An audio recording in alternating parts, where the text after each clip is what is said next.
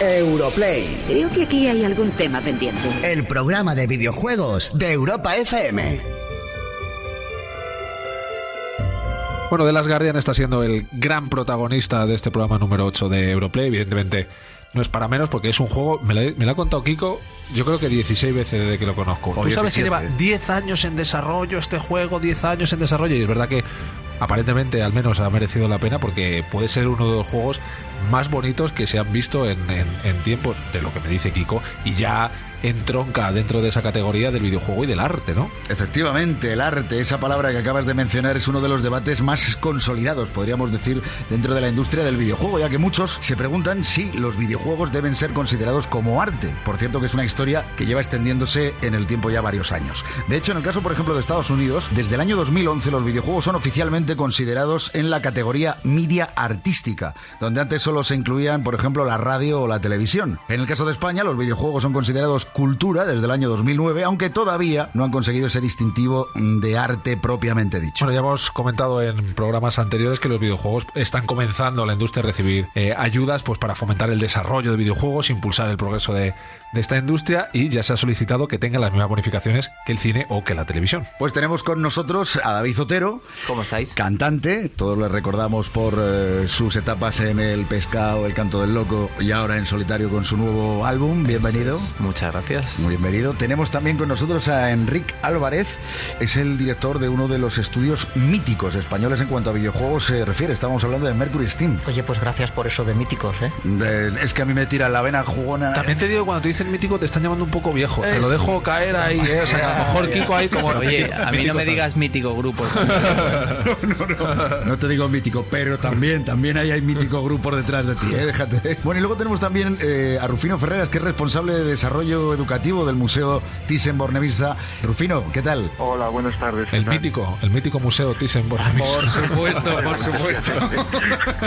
Va a ser una charla mítica, porque esa es la intención hoy de Europlay, ¿no? Que mantengamos una charla en la que también, eh, de cara a los oyentes, tanto los más jugones, ¿no? Los más player como los que no, se hagan una idea. Si cada uno, al margen de oficialidades, deberíamos declarar ya videojuego igual a arte. ¿Cuál es el argumento para que el videojuego sea arte o para que no lo sea?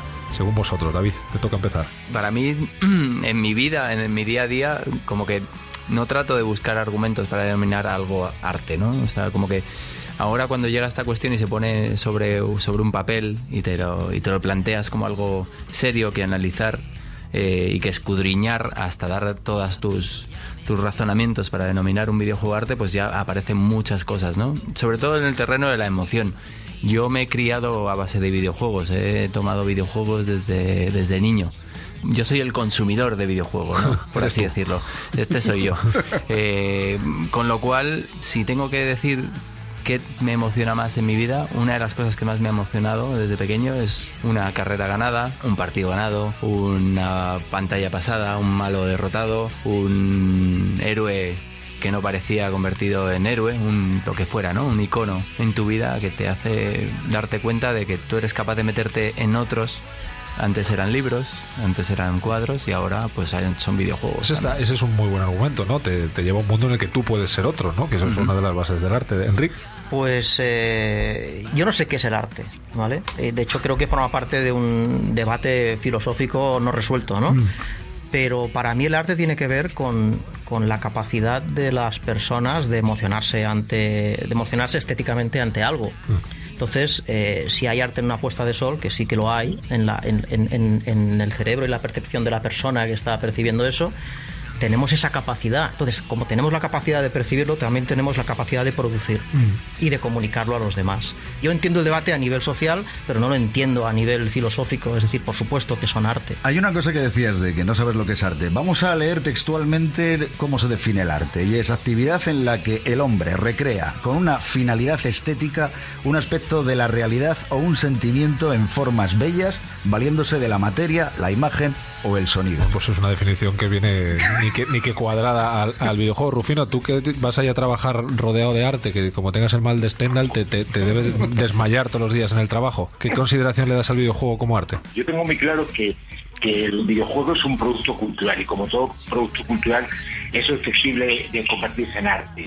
no todo, todo producto cultural, no todo libro, no toda canción, no todo cuadro eh, es arte. Creo que estamos viviendo ese paso de transformar algo que es un producto cultural en algo artístico. Y hay muchas pruebas de eso, ¿no? La verdad es que escuchándoos a cada uno de vosotros, casi que estamos dando todos por hecho que el videojuego es arte. Pero entonces, ¿cuál es la barrera? A veces puede ser que incluso el propio sector del videojuego o muchos de los que lo viven pasionalmente ponen las propias barreras. Yo pienso que es un tema de percepción eh, colectiva eh, del grupo en el sentido de que eh, algo es arte cuando el suficiente número de personas con la influencia necesaria deciden que aquello es arte. A partir de ese momento se genera el arte, los insiders y por supuesto se generan nuevos outsiders que vendrán después reclamando ese mismo puesto. Esta la música, por ejemplo, David, es, es, muy claro, ¿no? Eh, entiendo que en el año 45 decir que el rock and roll era arte igual a la gente le costaba mucho. Yo estaba pensando en los jugulares, fíjate, cuando,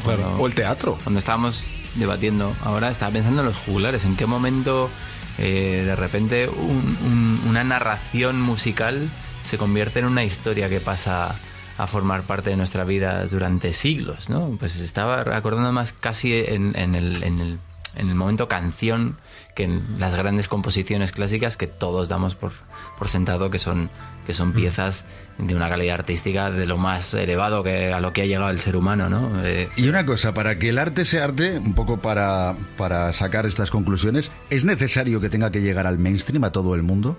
O sea, porque quizá ese puede ser el problema en los videojuegos, que todavía se siguen viendo desde según qué ojos y desde según qué personas como eso es de esos el, nicho, ¿no? El, que antes era el raro, que nosotros insistimos siempre que en el programa es nuestro claim, que ahora el raro es el que no juega. Eso es. Pero puede ser eso. Eso, Rufino, desde la perspectiva de, alguien que trabaja en un museo, que supongo que la voluntad será llegar a la, a la mayor gente posible. ¿Esto que dice Kiko, cómo lo ves?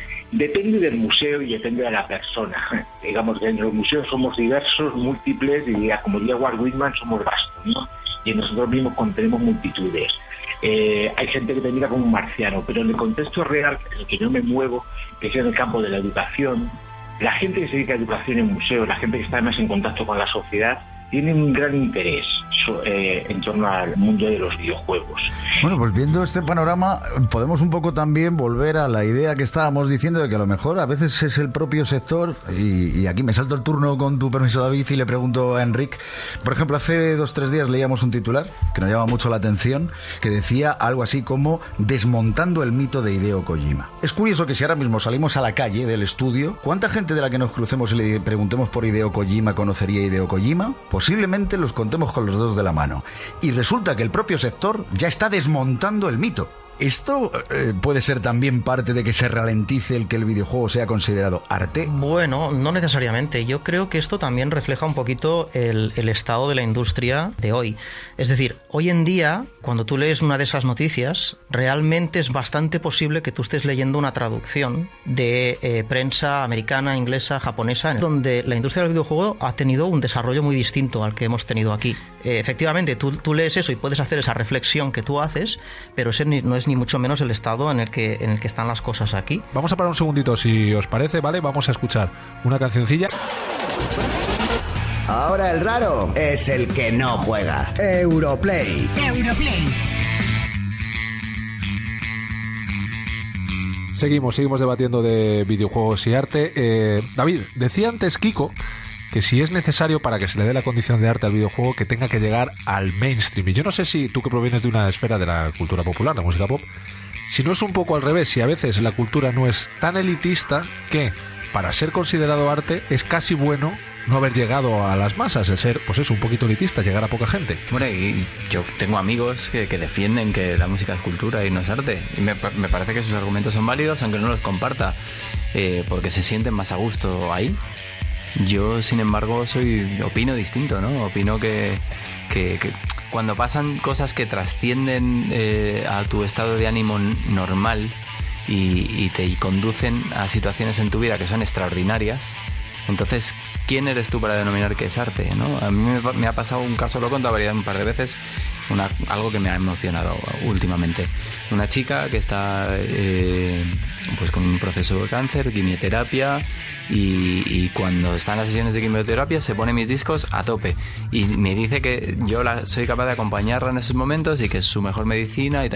En ese momento, ¿qué es lo que pasa en, en los corazones de, de los demás? ¿no? Pasan, pasan cosas extraordinarias.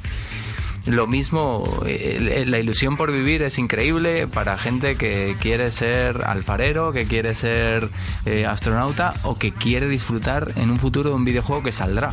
Entonces, cuando pasa eso y sale el videojuego que estás esperando durante años, como puede ser eh, de las Guardian del que hemos estado hablando, ¿quién es quién para determinar hasta qué punto esa emoción es profunda o no? Me ha gustado mucho también ¿no? algo de lo que se ha debatido aquí, que es que, claro, igual la gente de 50 años para arriba todavía no. La gente de cultura- 50 años para arriba puede pensar que los videojuegos son eh, los comecocos, ¿no? Sí, Esa cosa. sí, sí. y la evolución del videojuego es tal, la evolución del videojuego es tal que ahora es una película en la que juegas. Es decir, Sí, si la película es arte, me vas a decir a mí que una película en la que tú además puedes interactuar y jugar va a ser menos arte. Yo creo que, ten- que tiene que llegar a, a que, a que, a que se, se ocupe todo el rango de edades y todos hayamos disfrutado de los videojuegos y todos hayamos sentido con los videojuegos como para poder eh, ya realmente no tener estas dudas. Para mí está fuera de dudas, ¿no? Pero si está aquí en la mesa y es el tema del debate de hoy, pues se supone que es porque hay gente que, duda todavía. Pero yo creo que cuando pasen estos 30, 40, 50 años de aquí en adelante, estaremos hablando de que, de, de que sí hay otras cosas que son arte y no el videojuego que estará ya más que comprobado por todos. Claro, es que además analizándolo es como si en la música ahora empezáramos a debatir si es arte y valoráramos si es arte de verdad en base a que sea capaz de meter en un estadio 50.000 personas o que vaya a ge- 40 personas a un concierto. Has puesto un ejemplo perfecto. Tu música, para una sola persona Eso lo es que, le digo. genera. Yo hablo de uno. Con los videojuegos pasa exactamente lo mismo.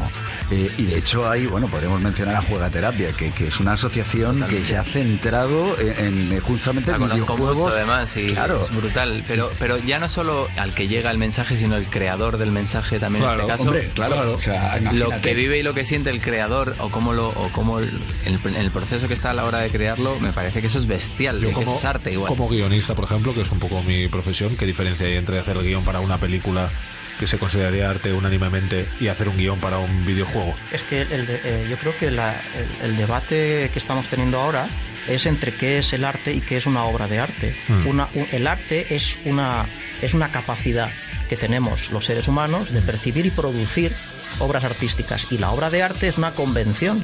Es decir, hay suficiente quórum con respecto a si esto es o no es arte Sí, y difícil. automáticamente Sí, lo difícil es saber cuál es el quórum también. Y de- desde, Claro. que, desde que, o si los que tienen más de 50 como mandan más, es más importante su quórum que el de los demás. Pero eso es lo bonito, ¿no? A mí me parece un debate un poco estéril. Me- o sea, me parece, me parece un debate que es, que es interesante, pero que me parece un debate que tiene poco debate. Pues para mí también por eso digo Sí, que sí, debate tiene poco debate, pero al final el carné es como si yo quiero ser... eh, Correcto. Eh, imagínate, hace años fútbol no existía en los clubes y yo soy de ese equipo, pero yo no tengo el carné del equipo. Parece que es que la pelea aquí es tener el carné, ¿no? Entonces, Sigo, sin ver, la sigo sin ver en qué le puede mirar por encima del hombro el creador de una película al creador del videojuego. Sigo sin verlo. Pero bueno, bueno, que nos echaríamos aquí la tarde, pero bueno, Ah, ¿ya que es, claro, pues es- a ver, es sábado por la tarde, también Pues te digo. si o sea, tendréis, hablado- tendrás, que hablado- tendrás que hacer cosas con Luna, la niña, la tendrás que llevar a algún sitio. filosofado solo no hemos hablado de ningún juego vamos a hablar de algún juego Ahora si quieres, mira, tienes, Bueno. aquí, tienes aquí una consola, ahora si quieres nos echamos una, Totalmente, una pero, partidilla. pero esto sí, invitamos otra vez a, a David cuando quiera y nos ponemos a hablar de juegos. No, Correcto. encantado vamos nos- Ese, ese día me llamáis a mí también. Totalmente, totalmente. Rufino, ¿nos, nos buscas una salita ahí en el Thyssen o qué? Cuando tú quieras. Vale, perfecto, pues ya está el relato de Rufino, muchísimas gracias. Gracias a vosotros. David Otero, muchísimas gracias. Enrique, muchísimas gracias. Bueno, seguimos. Vamos a poner una canción de David, ya que está Hombre, la criatura. Vamos a poner lo suyo, como tiene que ser. Vamos. Europlay. Nos gustan los videojuegos